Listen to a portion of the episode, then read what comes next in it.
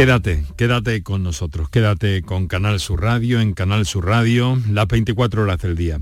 Muy buenas tardes, hoy me vais a permitir que en esta intro del programa, que suele ser breve, eh, la dedique a, mm, agradecer a mm, las personas que conforman la Fundación Andaluza del Dolor, la FAD, que ha decidido conceder a este programa y en concreto a la mesa de expertos del programa que desde el 13 de marzo hasta finales de junio, pues estuvieron aquí con nosotros y que nos reconocen este premio a la comunicación 2021 por lo que hicieron aquí las personas con las que contamos para hacerte llegar a ti, ciudadano en Andalucía, en unos momentos complejos, acordados de cómo estábamos durante esos meses, toda, todo el mes de marzo, en casa, no había nadie en la calle. Y aquí conseguimos reunir a profesionales y conseguimos tirar también de especialistas de prácticamente todo el mundo cuando era menester para sacar adelante un programa que lo que quería era haceros llegar en primera voz y de primera voz los puntos de vista eh, que había en aquellos momentos a propósito de todo lo que estaba, lo que estaba pasando. En fin, no me quiero extender más, pero mm, sí que quiero agradecer a estas personas, a la Fundación Andaluza del Dolor y a todos los compañeros y compañeras que a lo largo de todo ese tiempo han estado con nosotros ayudándonos a sacar esto adelante. A veces, créanme, en, situaciones eh, muy complicadas, como, como ha sido para, para, muchos de los compañeros de, mi radio, de mi canal Sur Radio, pues eh, sacar adelante nuestros programas, nuestra información, todos nuestros contenidos en ese momento tan especial. Así que sigan con nosotros, quédense con Canal Sur Radio y como siempre, muy buenas tardes y muchas gracias por estar ahí.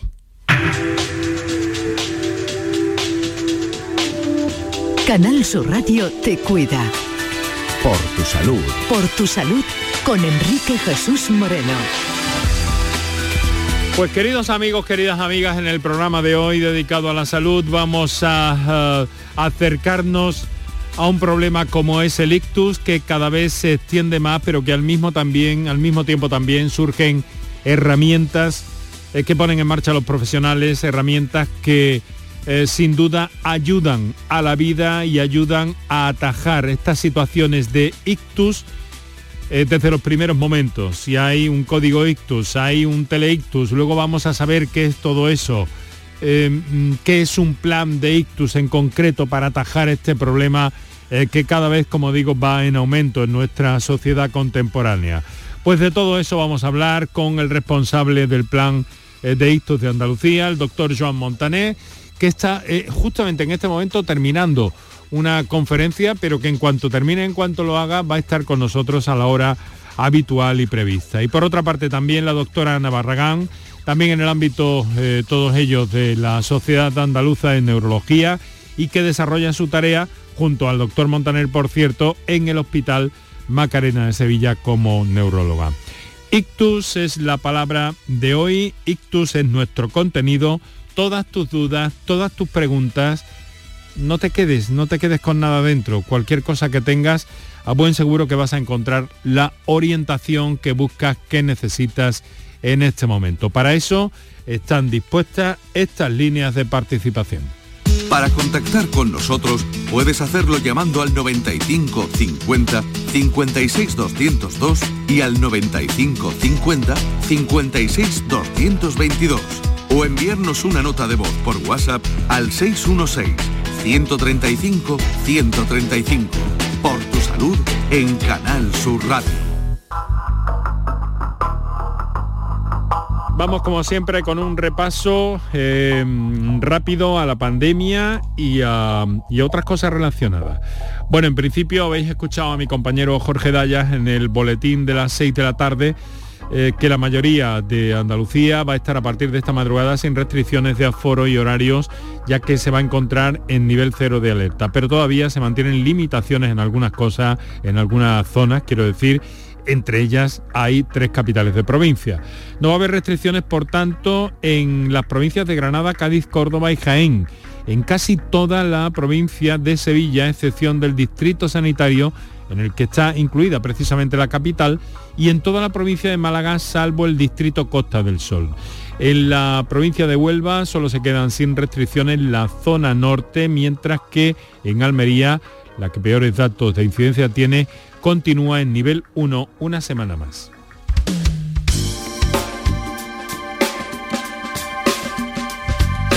En cuanto a los datos eh, puros y duros, de alguna manera, la incidencia COVID en Andalucía continúa afortunadamente en la baja, a la baja. Se sitúa en 38 casos, eh, mientras que si contemplamos esa tasa que se elabora por cada 100.000 habitantes durante dos semanas, si consideramos los últimos siete días, es mucho menor eh, que esa cifra, está en 14, con lo cual es alentador el dato. Almería y Huelva, como les apuntaba hace un momento, siguen siendo las únicas provincias que están encima de la tasa 50. Córdoba tiene una incidencia de solo 17, mientras que Málaga sigue siendo la provincia con más contagios diarios. En este sentido, en Andalucía se han registrado hoy 264 positivos, aunque eh, tenemos que lamentar la muerte de otras 10 personas por COVID-19. Ha disminuido de nuevo también la presión hospitalaria hay 259 personas ingresadas, 77 en la UCI y el 90% de la población diana andaluza ya tiene la pauta completa de vacunación.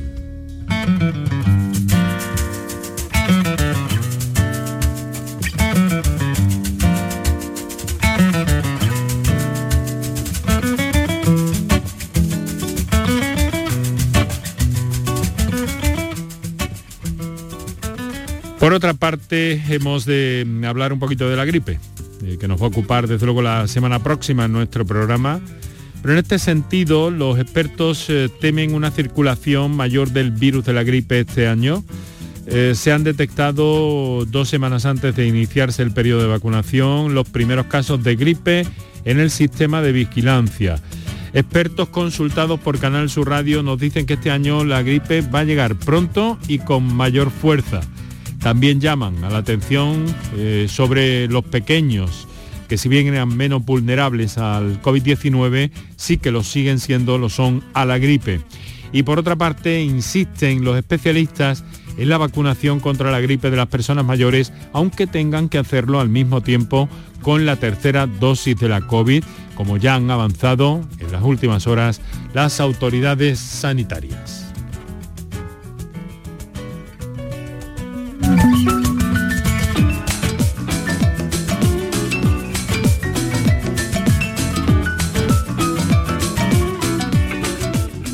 Nuestra propuesta para el día de hoy eh, sobre el ictus, el objetivo de un plan de ictus de esta naturaleza a escala de nuestra comunidad, eh, que significa, pues imaginamos que, tener a mano herramientas donde echar manos los profesionales eh, para, para mejorar la salud de los ciudadanos la calidad de vida y por tanto también atajar un fenómeno como este del ictus que vamos a conocer en, profundidad a lo largo de los próximos minutos y con dos especialistas que nos acompañan ya.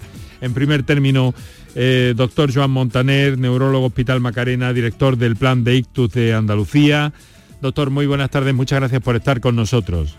Hola, buenas tardes, un placer acompañaros. Ha sido eh, terminar de una cosa y le hemos encajado aquí en el programa le quiero agradecer mucho su, colaboración. Dígame una cosa, doctor, ¿qué es un plan de atención al ictus como el que tenemos en Andalucía y del que usted es responsable? Bien, como tú decías, es eh, coordinar una serie de herramientas que tenemos eh, para poner a disposición de los profesionales que eh, trabajan alrededor de esta enfermedad. Y somos muchos y distintos, no es que seamos solo los neurólogos, hay neurólogos, radiólogos, enfermería, médicos de primaria, fisioterapeutas, rehabilitadores, farmacéuticos, muchísima gente está en contacto con esta enfermedad, aparte del propio paciente, sus familiares y la población general. Entonces, herramientas mm, que tenemos, lo primero que hicimos hace tres años, cuando empezamos con nuestra nueva fase del plan, fue conocernos todos, ponernos cara, eh, hacíamos un poco la broma del logo de Caralitus y crear una web, una red de profesionales en que pudiésemos compartir estas herramientas que tú comentabas. Y eh, a partir de ahí eh, hemos ido haciendo una serie de acciones, como el código ITUS que tú anticipabas, como eh, ver qué unidades de ITUS faltaban por hacer, en qué ciudades grandes, ir acometiendo todas esas necesidades para que realmente la mortalidad tan alta que teníamos en Andalucía por esta enfermedad vaya bajando cada vez más y seamos capaces de derrotar esta enfermedad tan tremenda. Pues muchas gracias, doctor. Insisto por estar con nosotros. Vamos a ir buscando, buceando, conociendo y sabiendo. Y bueno, no tengo que presentarle a la doctora Ana Barragán, ¿verdad? La conozco, es una excelente neuróloga y veréis qué cosas tan bonitas os va a contar. Eh, doctora Barragán, muy buenas tardes. Hola, buenas tardes. Bueno, realmente, em, ¿qué es lo que, cómo están notando ustedes a, efectos eh, hospitalarios eh, todo este, todo este avance, esta preocupación que está habiendo en los últimos tiempos, esta divulgación que están haciendo ustedes magníficamente por otra parte a la población para avisar a tiempo, para eh, distinguir los detalles que nos pueden alertar, alertar de un ictus que en definitiva active ese código ictus. Desde el punto de vista hospitalario, ¿cómo están percibiendo ustedes todo esto? Pues se está notando que está siendo efectiva toda esa campaña que, se está realizando, ya que los pacientes llegan antes, se pueden tratar antes y, que, e ir mejor, quedar con menos secuelas. Y además consultan muchísimos más pacientes que hace unos años. Pues esto es muy interesante, desde luego, que, se, que esa idea cale entre la población, ¿verdad, doctores? Sí, sí, muy importante, porque de hecho nos sorprendía que no hubiéramos sido capaces desde distintos ámbitos médicos a concienciar a la población de lo que estaba pasando. cuando íbamos por las provincias explicando lo que se quería hacer en el plan andaluz de ictus, bueno, siempre se reían de mí porque ponía una diapositiva de un, avión y, decía que realmente los ictus que tenemos en Andalucía, que son 18.000 y pico cada año, a lo mejor un poco más, era como si un avión se cayera y se estrellase cada semana en Jerez, en Granada, en Sevilla, y yo decía, oye, no aguantaríamos la presión de ver que cada semana se ha caído un avión, se ha muerto un montón de gente, otros han quedado discapacitados. Y eso es lo que tenemos enfrente. Entonces, realmente sí que la estrategia de comunicarnos con la población, de que supiera mejor esta enfermedad, eh, era importantísima. 18.000 eh, casos de ictus en un año en Andalucía. Hmm. Sin duda, esta esta forma de entenderlo nos hace comprender que bien estamos en, pandemia todavía, no hemos de olvidarnos de eso, pero nos hace ver que tenemos que estar atentos, alertas y que cuanto más sepamos, cuanto más sepamos no, no, de, eh, no de, del doctor Google sobre, sobre todas estas cosas, sino cuanto más conciencia tengamos también, la población en general, más capaces vamos a hacer, vamos a ser de reaccionar, ¿no? Exacto, porque por mucho que nosotros pongamos esta especie de red de metro en toda Andalucía, en que cada provincia tiene su unidad de ictus, eh, la doctora Barragán nos explicará pues, qué centros del teleictus pueden hacer tratamientos. Bueno, es toda una red por la que va a fluir el paciente hasta que seamos capaces de, curarlo, pero el paciente tiene que entrar en, esa, en alguna de estas paradas de metro y tiene que venir, llamar al 061 cuando reconoce los síntomas y los síntomas de esta enfermedad. Por tanto, eso es fundamental.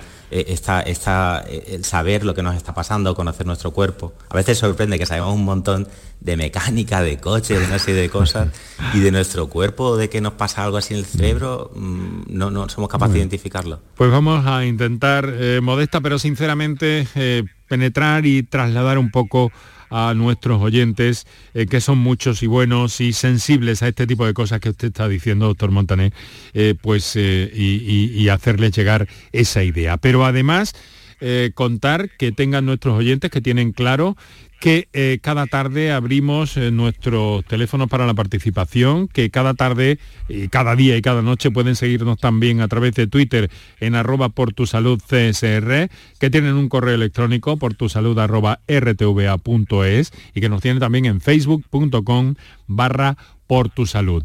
Además de todo eso, las líneas habituales para la participación en directo y los WhatsApp que recordamos ya. Hoy el argumento, la idea, la palabra es para contactar con nosotros puedes hacerlo llamando al 95 50 56 202 y al 95 50 56 222 o enviarnos una nota de voz por WhatsApp al 616 135 135 por tu salud en Canal Sur Radio. Por tu salud, escucha Canal Sur Radio. Yo me vacuno contra el COVID por amor, por mi padre, por mi abuela, por mi hermana, por mis amigos. Me vacuno porque los quiero y sigo salvando vidas. Vacúnate por amor. Vacúnate contra el COVID. Junta de Andalucía. Todo lo que hacemos nos define. Cada acto habla de quiénes somos, de lo que nos importa. Ahora tenemos la oportunidad de decir tanto con tan poco. La oportunidad de mostrar lo mejor de nosotros. Por nuestro futuro. Por tu futuro. Llena tu mesa de Andalucía. Junta de Andalucía. Canal Sur Radio Sevilla, la radio de Andalucía. Bienvenidos a Sacaba. Mil metros de electrodomésticos con primeras marcas. Grupos Whirlpool, Bosch y Electrolux. Frigoríficos, lavadoras, hornos, vitros. ¿Quieres más? Aires acondicionados, aspiradoras, pequeños electrodomésticos. Y financiamos en 12 o 20 meses sin intereses solo tú y Sacaba. Tu tienda de electrodomésticos en el Polígono Store en calle nivel 23. Ven a ver nuestra exposición y sus 25 años de experiencia. Sacaba. Nuestra gastronomía te acerca a nuestros pueblos. Platos elaborados con productos kilómetro cero, vinos de la comarca y postres típicos de nuestra tierra. Disfruta de una deliciosa manera de hacer turismo consumiendo productos locales. Todo un viaje de sabores. Sabores de la provincia de Sevilla. ProDetour. Diputación de Sevilla. Yo ya no pago por mi consumo y digo chao, digo chao, digo chao, chao, chao, a tú lo mismo. Vente conmigo, nuestro petróleo es el sol. Dile chao.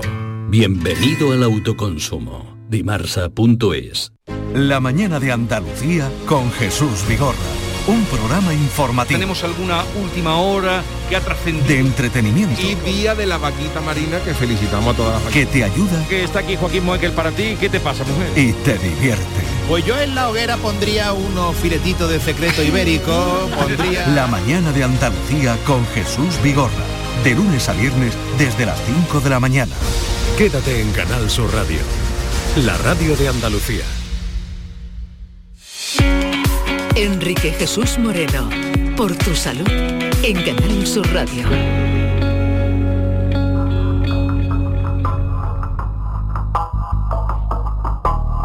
Pues aquí estamos eh, compartiendo con ustedes estas tardes otoñales que tanto sabor tienen a un verano suave eh, y que nos sirven para encontrarnos en la radio de Andalucía y encontrarnos con situaciones como esta. Fíjense, el dato nos lo acaba de aportar de primera mano el doctor Joan Montané, 18.000 casos de ictus cada año en Andalucía.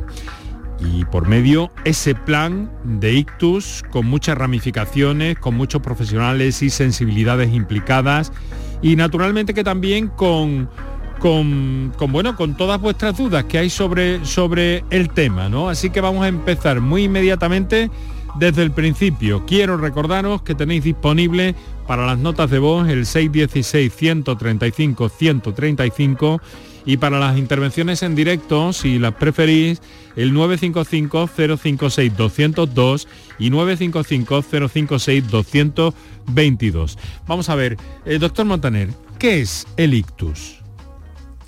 El ictus, eh, en la mayoría de los casos, supone una oclusión de una de las arterias del cerebro eh, en que se bloquea con un trombo habitualmente y impide que nos llegue la sangre bien a un trocito del cerebro. Por ejemplo, a la parte que se encarga de que podamos hablar o mover la parte derecha del cuerpo.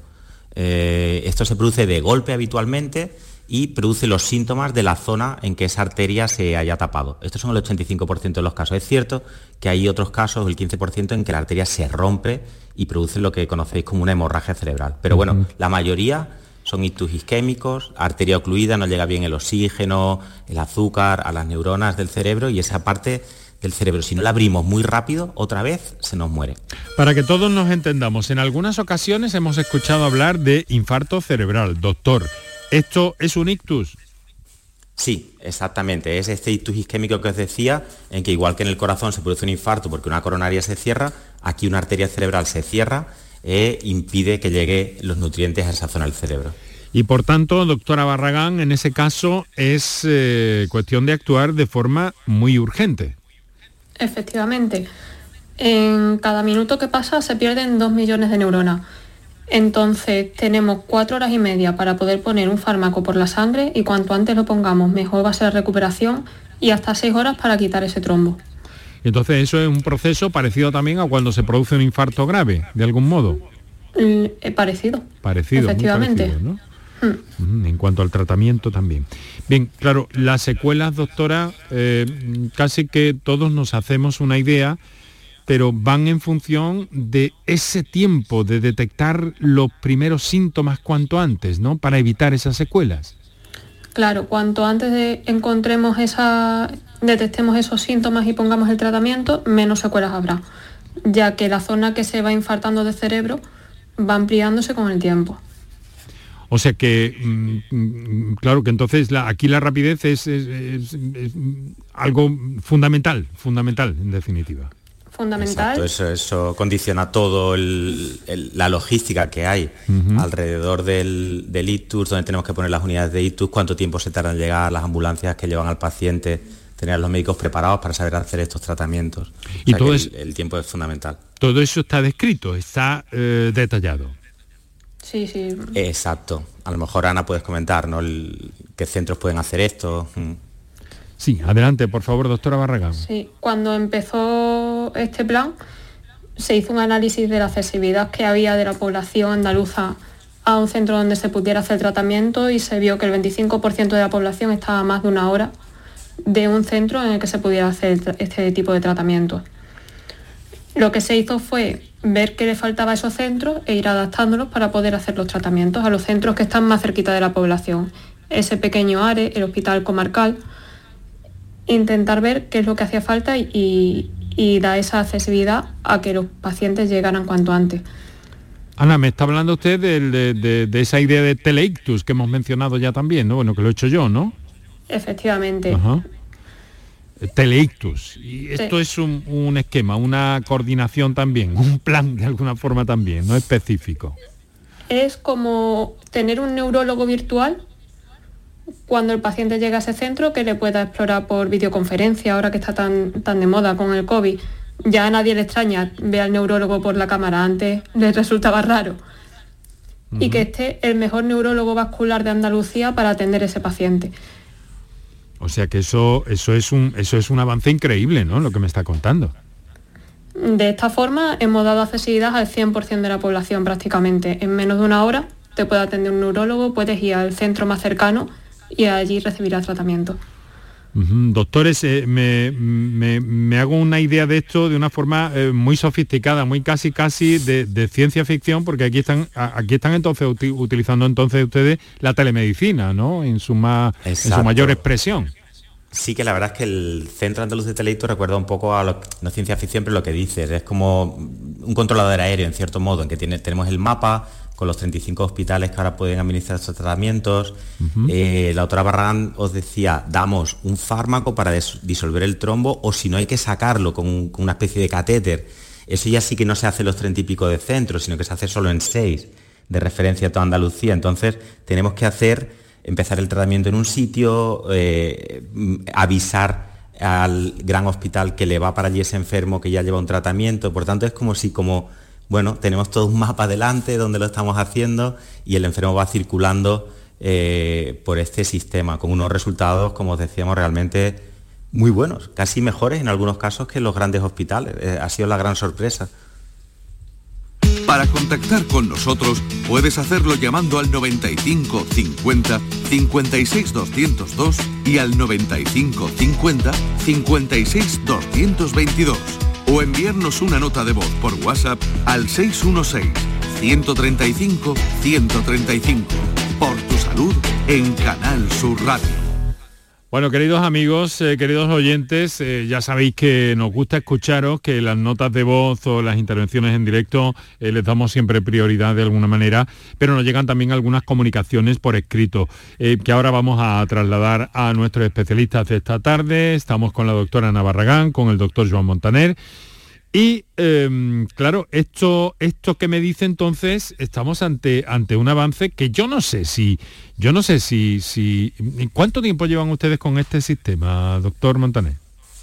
Desde el 2019 empezamos a implantarlo de forma gradual en las distintas provincias o nodos de trombectomía, empezando por, por Sevilla y Córdoba y se fue extendiendo en solo un año a, la totalidad de la, región. Y luego lo que se han ido es incorporando son un, pool de neurólogos vasculares que están de guardia todos los días, a todas horas, eh, dando cobertura hasta el, eso, hasta el sitio más remoto. Y lo que se ha ido incorporando es eh, mucha tecnología. De hecho, la siguiente incorporación es que cuando hacemos el TAC craneal eh, para ver cómo está el cerebro de ese paciente, incluso las imágenes nos van a llegar directamente al móvil del neurólogo que está de guardia para poder leer eso aunque esté andando por la calle en ese momento. O sea, saber qué, es lo que hay, para saber cómo habría que actuar, ¿no? Exactamente, exactamente. Pensar que la ayuda es muy importante, sobre todo porque, por desgracia, sería, sería muy difícil tener eh, neurólogos en, estos centros comarcales eh, y, por tanto, el, que puedan tirar de, de, nosotros es una cosa muy, muy importante para ellos.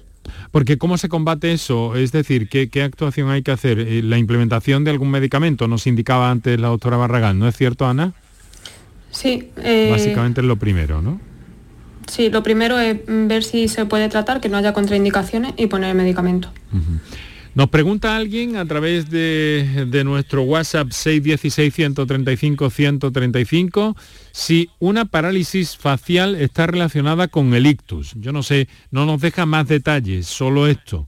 A ver, ¿cómo lo podemos vincular? No sé si se está refiriendo a, a una parálisis facial previa a un ictus o, en fin, no sé, una parálisis facial, doctores. Así por lo que él dice y con esa poquita información, bueno, que la, gente lo sabe, ¿no? una parálisis facial es que se nos dobla la cara un poco, perdemos la fuerza en un lado, por decirlo así un poco sencillo. Y sí que es cierto que algunos ictus, cuando se producen de golpe, van acompañados de una parálisis facial. Perdemos fuerza en la mitad de la cara, en la mitad de ese mismo cuerpo y sensibilidad. Eh, y por tanto sí que un ictus puede ir acompañado de una parálisis facial pero también es cierto que hay parálisis faciales que llamamos periféricas que no tienen nada que ver con un ictus. En todo caso, yo siempre el mensaje que estamos dando es, ante la mínima duda, ante la aparición de unos síntomas eh, de golpe que nos hacen dudar, nada de esperar a ver si se me quita, mm. si será un ictus o no. No, no, estamos esperando, hay que llamar al 061, consultarlo, venir al hospital rápido, porque lo que no puede ser es que al día siguiente digamos, ah, pues sí que era un ictus. ¿Y qué hacemos ahora? Pues ya no podemos hacer nada. Bueno, pues eh, tenemos una comunicación que nos entra ahora en directo desde Marbella. Es Salvador. Buenas tardes, Salvador. Hola, buenas tardes. ¿Qué tal? ¿Cómo está, querido amigo? Bien, bien, bien. Cuéntenos. bien, pero mi hijo no está bien y lleva dos años con, el tema de, de ictus por no haberlo detectado a tiempo. Vamos a ver. Eh, él él eh, tuvo un episodio de dolores de cabeza fuertísimo y lo llevamos al hospital comarcal y allí dijeron que era un ataque de ansiedad y que, que fue la que se lo tomara con calma, tal y cual. Estuvo un mes y al mes siguiente le dio un ataque epiléptico. Entonces, eh, hablar del ataque epiléptico, mm, fuimos otra vez al hospital y le dijeron que es que tenía una eh, un trombo ahí que estaba hecho de hacía ya un mes. Entonces eso no lo podía intervenir, estuvieron esperando hasta que lo llevaron allí y todavía está liado con este tema. Vamos a ver. Entonces mi pregunta es que, que por qué eso no, no se detectó en el hospital. A ver, ¿quién quiere responder? ¿Doctora Barragán, doctor Montané? Eh, mm, a ver, yo creo que es un caso que por desgracia, bueno, si quieres contestar tú, Ana. Venga, adelante, Ana. tomo yo, venga yo. Vale. Yo le, doy la voz a la doctora Barragán. lo que está diciendo es un caso desgraciado eh, y que precisamente el Plan Andaluz de ITUS lo que pretende eh, es conseguir que de estos casos dentro de unos años no volvamos a hablar, pero siguen pasando. Eh, y todo lo que hemos explicado del teleitus es fantástico, se han hecho un montón de unidades de ictus nuevas, pero faltan algunas por hacer y tenemos zonas de Andalucía todavía, el campo de Gibraltar, Jerez, en, el Hospital de Valme, estamos aquí en Sevilla, no hay todavía una unidad de ictus, se, están planificadas y se van a construir, pero hay zonas en que todavía no tenemos ese, ese servicio. Hace falta hacer una formación enorme eh, para que, hablamos de los pacientes, para que acudan pronto, pero también de los médicos que estamos en, los hospitales para reconocer muy bien esa enfermedad.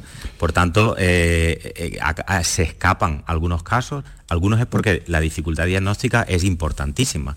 el caso que nos cuenta no es el típico caso, con síntomas clarísimos, eso que nos hemos quedado hemipléjicos sin poder hablar hay casos difíciles y a veces pasan, como eh, en este caso, en gente joven e incluso en niños, en los que nos cuesta mucho más hacer el diagnóstico de que estamos frente a un ictus. ¿no? Pero desde luego el, que... No, no, perdone doctor, continúe, se lo ruego.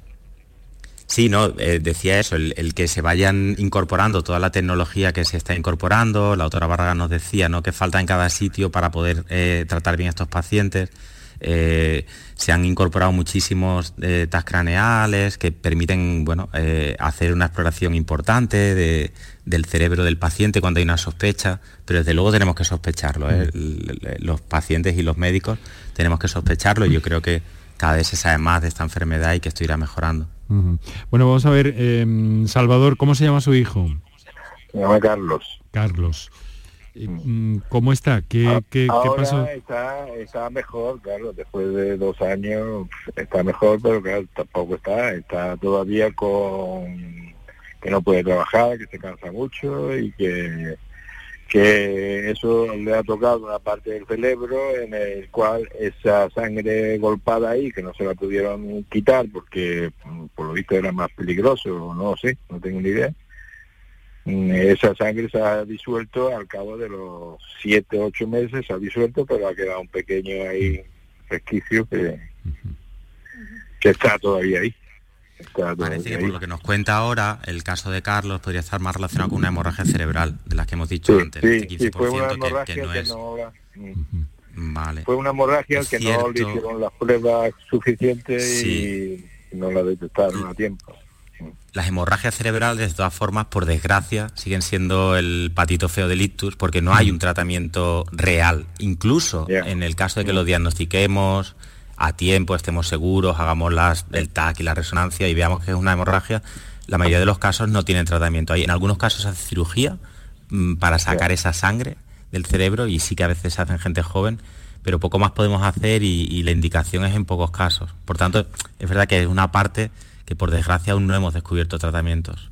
Ahí es cuando llega, doctora Barragán, luego esa parte de rehabilitación, de recuperación, en la que eh, ya el ictus, eh, más allá de ese, eh, de ese primer intento de atajar, pues se hace más multidisciplinar, ¿no? Y con la intervención de diferentes especialistas, ¿no?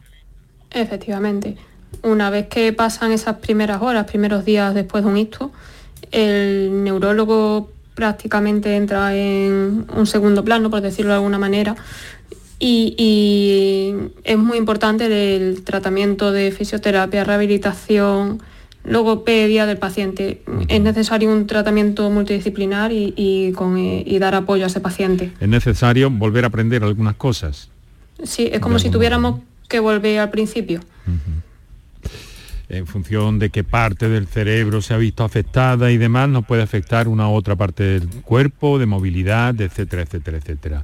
Salvador, quiero desearle ánimo y, transmitirle también a Carlos, si es que nos está escuchando, eh, todo nuestro apoyo y nuestro ánimo. ¿Eh? Dale, pues muchas gracias. Un abrazo, un abrazo muy fuerte. A mí lo que me llama la atención, doctores, es eh, cómo puede aguantar tanto, ¿no? Una situación de este tipo, ¿no? Una hemorragia que durante un mes la persona está mal, pero quiero decir, aguanta, sí, ¿no? Sí, te entiendo, entiendo lo que dices. Esto, es, un poco raro, ¿no? Para los no introducidos. La... Sí, depende de la topografía también de, en qué sitio se produce en el cerebro. Hay zonas del cerebro que son muy poco expresivas, es decir, eh, esa misma hemorragia o milímetros eh, de una hemorragia localizadas en alguna zona del cerebro nos produciría una hemiplegia desde, vamos, desde los primeros segundos. Y sin embargo, en otras zonas, el lóbulo frontal, por ejemplo, puede ir acumulándose esa sangre sin ser muy llamativo los síntomas. Curioso, gran complejidad todo esto. Hmm. Bueno, vamos a escuchar, eh, vamos a escuchar algunas de las llamadas de las notas de voz que nuestros oyentes están dirigiendo al 616-135-135. Adelante, por favor, compañeros. Muy buenas tardes, queridos amigos. Ante todo, daros las gracias por la gran utilidad del programa.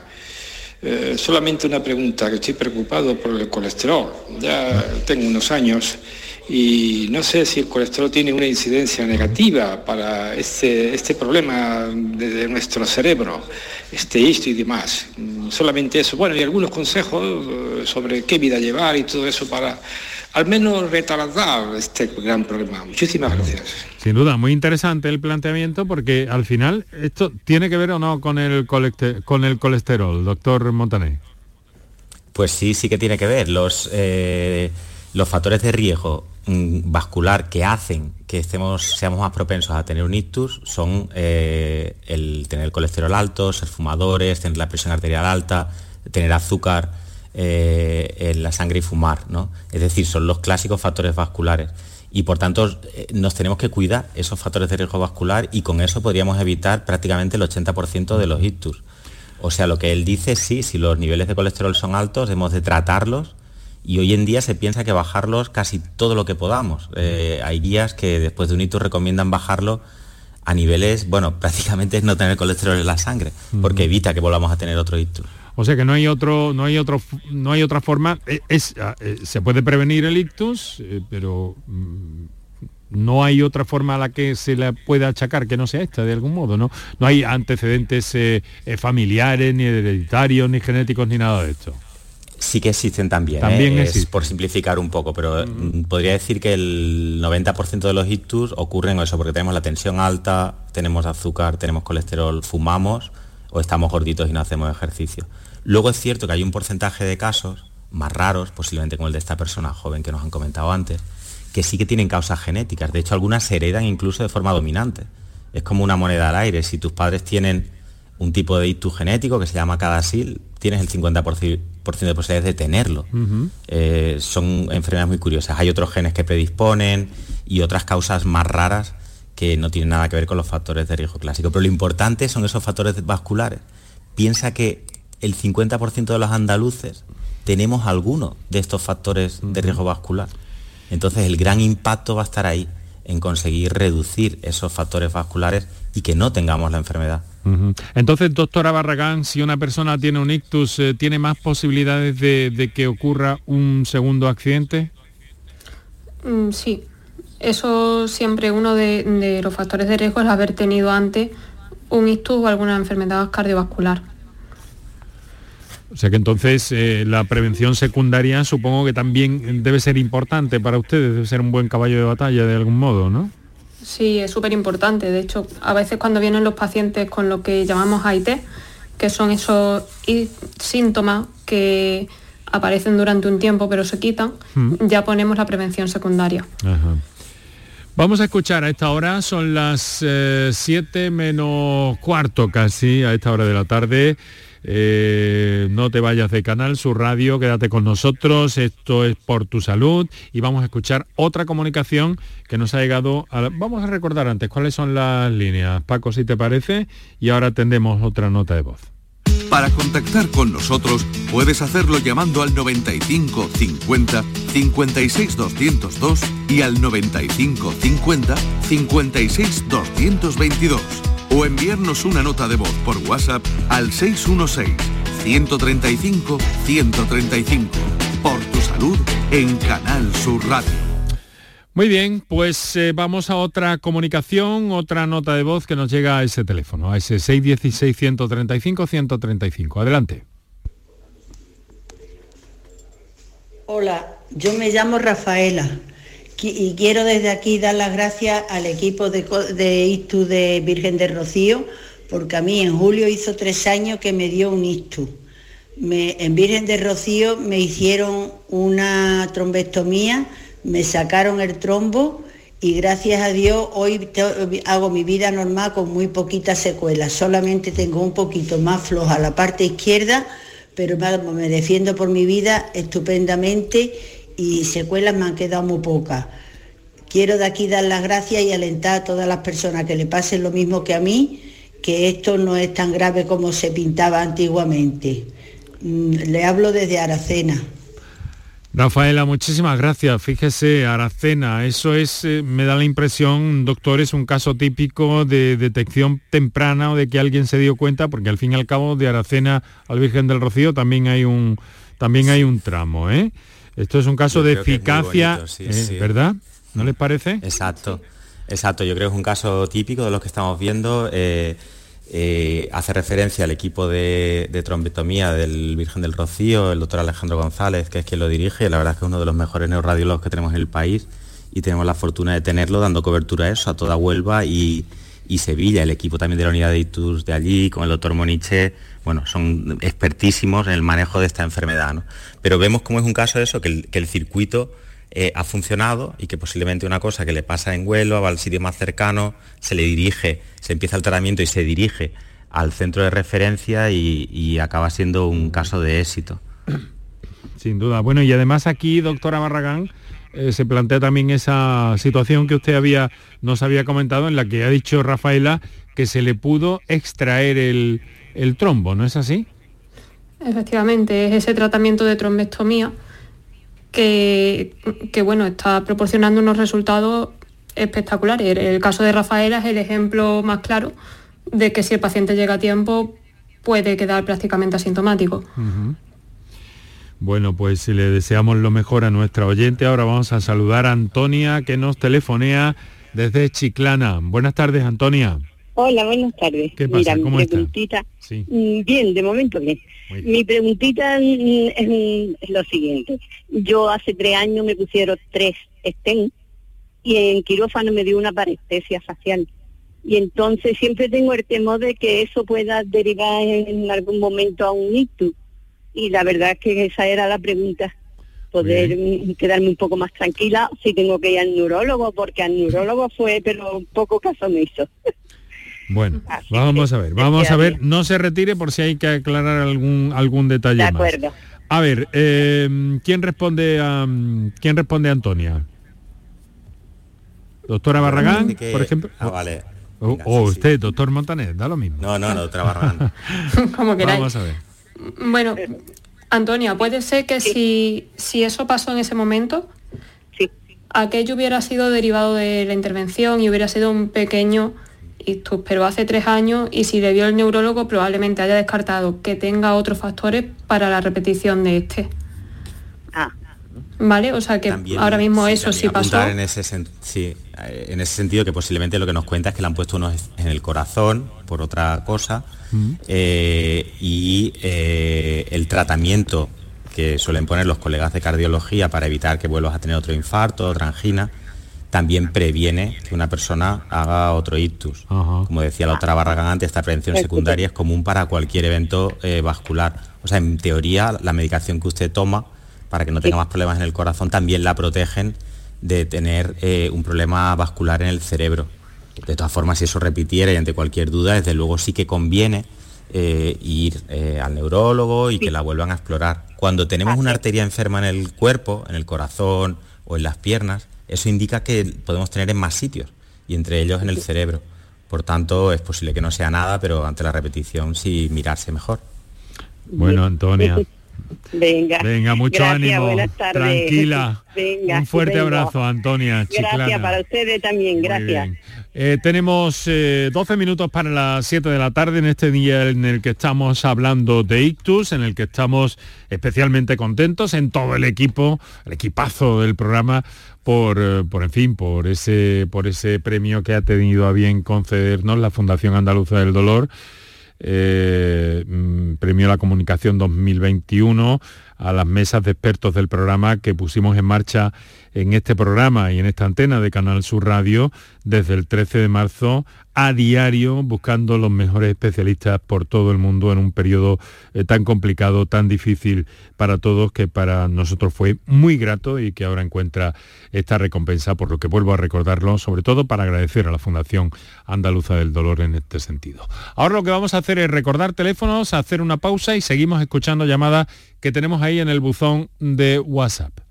Para contactar con nosotros puedes hacerlo llamando al 95 50 56 202 y al 95 50 56 222 o enviarnos una nota de voz por WhatsApp al 616-135-135. Por tu salud en Canal Sur Radio.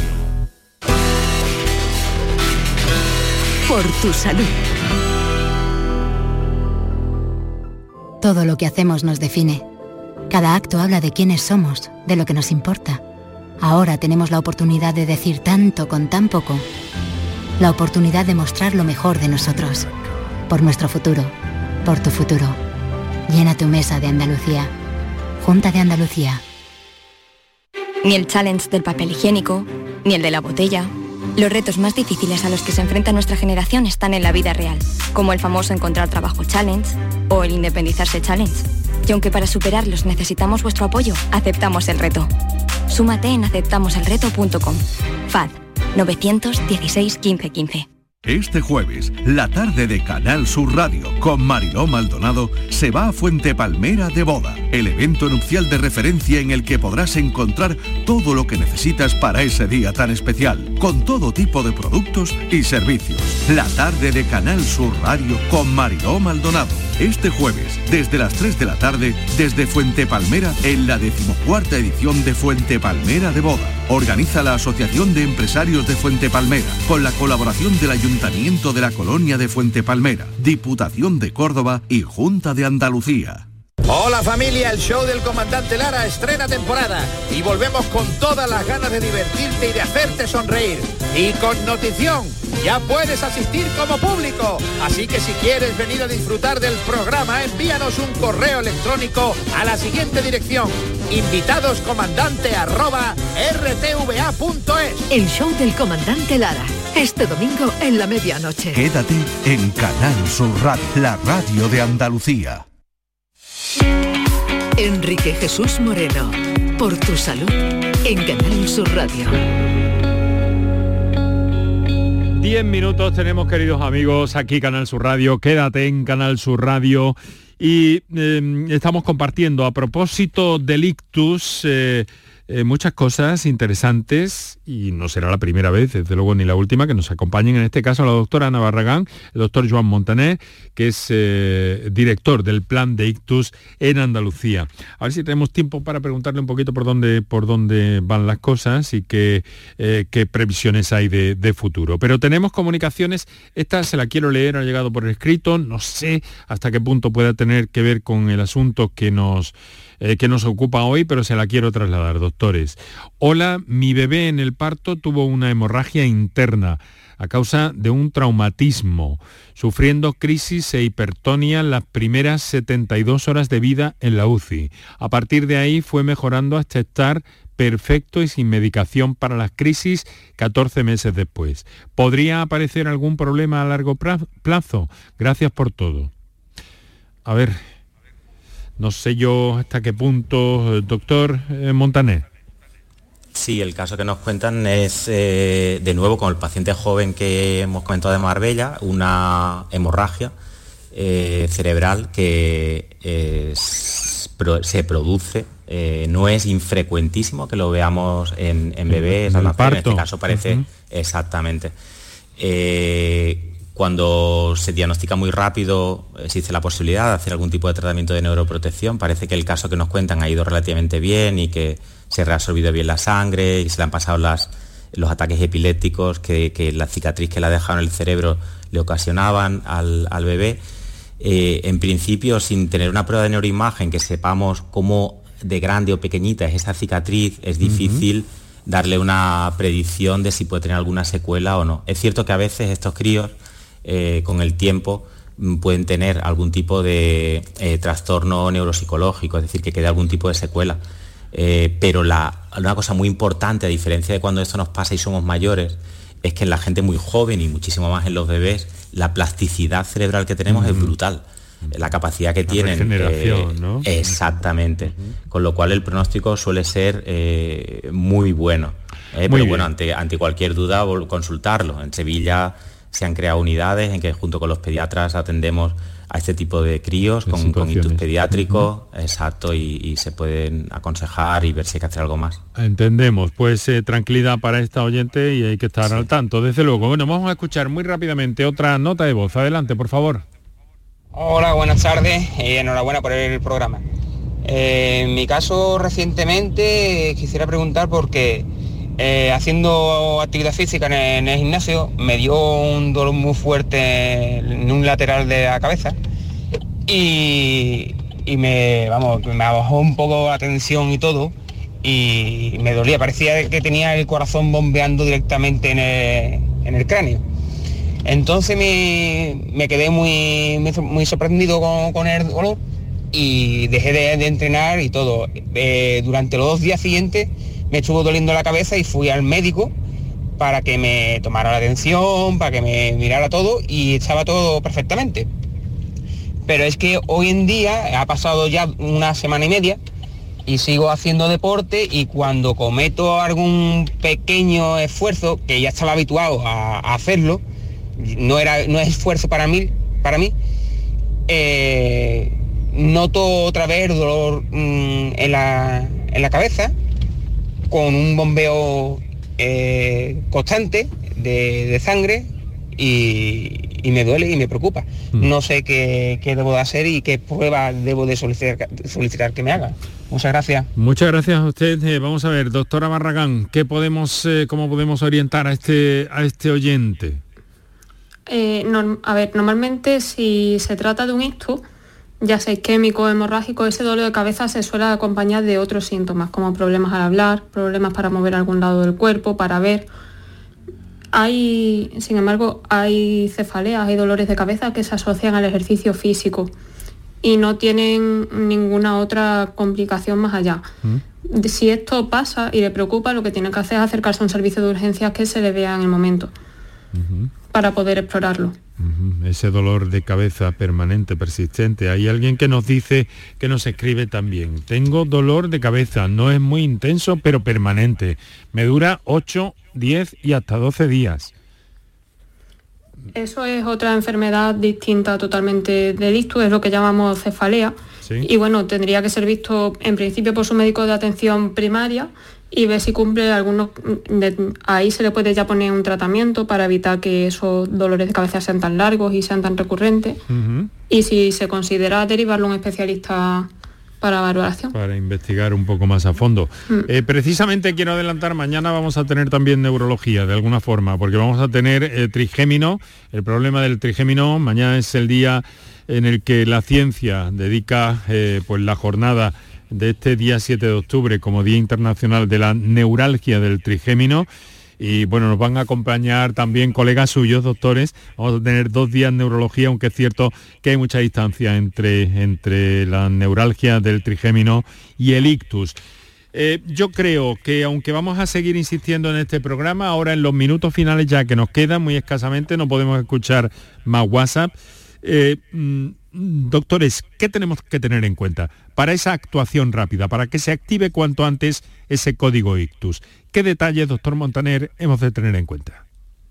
Lo primero es que ante un cuadro brusco, de golpe, de dejar de hablar, dejar de ver de un lado, que perdemos fuerza en medio cuerpo, que se nos queda dormido, eh, hemos de llamar al 061 para que se active el código ictus eh, o venir al hospital eh, directamente.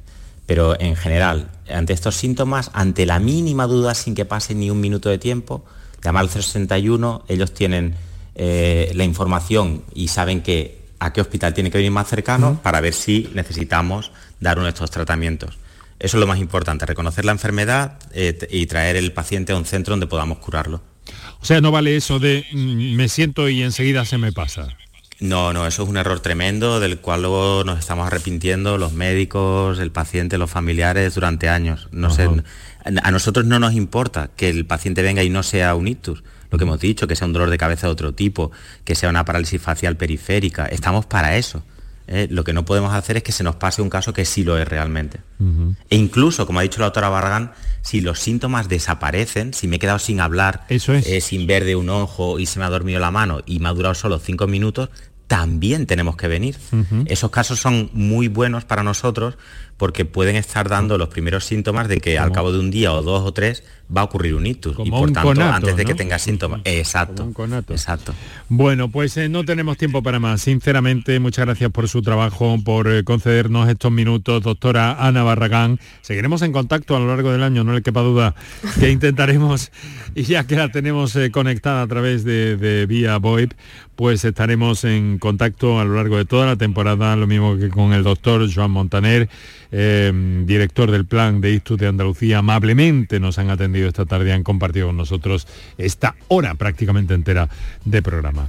Muchísimas gracias, mucha suerte y ya saben que aquí estamos pendientes de todo lo que sea menester para trasladar a la, a la sociedad, a los ciudadanos, todo lo que tenga que saber sobre este, sobre este asunto, el ictus y muchos otros. Doctores, muchas gracias, buenas tardes. Muchísimas gracias. Lo, de- lo dejamos aquí con el mejor de los saludos, eh, Kiko Canterla, Paco Villén, eh, Manolo Hernández, Enrique Jesús Moreno les habló encantado. Mañana ya les digo, vamos a hablar de la neuralgia de trigémino y eh, les dejo enseguida con toda la información del día en el Mirador de Andalucía con Natalia Barnés y el resto de los compañeros de Canal Sur Radio. Quédense aquí